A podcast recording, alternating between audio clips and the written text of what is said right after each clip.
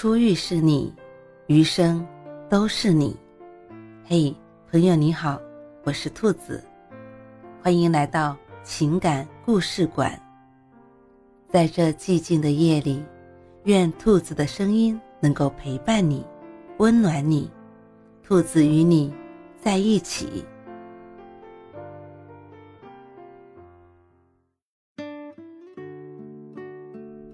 有种关系，我停止主动就结束了。宫崎骏说：“如果你喜欢一个人，那你就主动朝他多走两步。他如果看到你走过来，却没有要迎接的意思，那你就停下来。因为这样的喜欢，就像是你在追着风跑，注定只是一场单向的追逐，没有结果。只有双向奔赴的拥抱，才算是爱情。所以。”别再问你喜不喜欢我这样的问题了。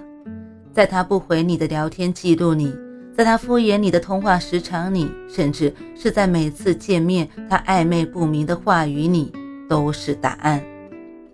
朋友小苏州是地地道道的南方人，可为了喜欢的人，不顾家里的反对，毅然留在了北京。说是喜欢，其实只是他单方面的意愿。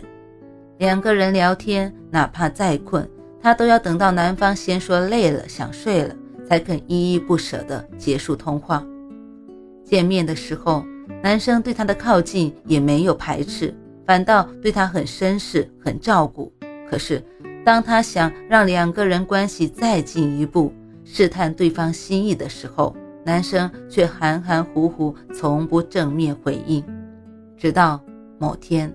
他无意间看到男生和另外一个女生在一起，他发现男生脸上的笑容、照顾女生的绅士动作都是如出一辙。他这才慢慢回忆起两个人相处时的细节。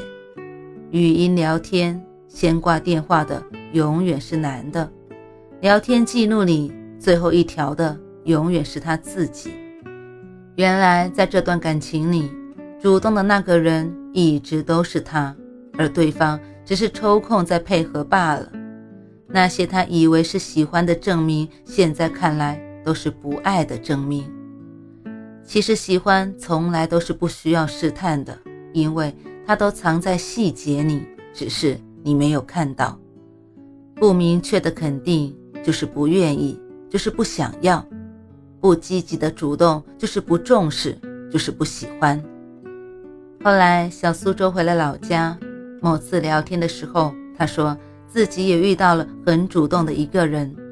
看到那个人的时候，想起了曾经的自己，而他反倒成了那个不回应、不拒绝、不主动、也不喜欢的人。原来，对待不喜欢的人，我们都是一样的，会自然而然的冷漠和毫不关心。对方分享的视频、图片不看。发来的消息可以忽略，总是过了很久才想起回复，有时候甚至不回复。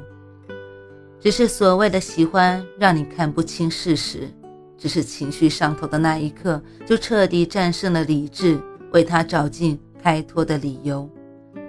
但就像电影《他其实没那么喜欢你》中说的，只是有时我们宁愿相信一个男人压力太大、太累、太自卑、太敏感。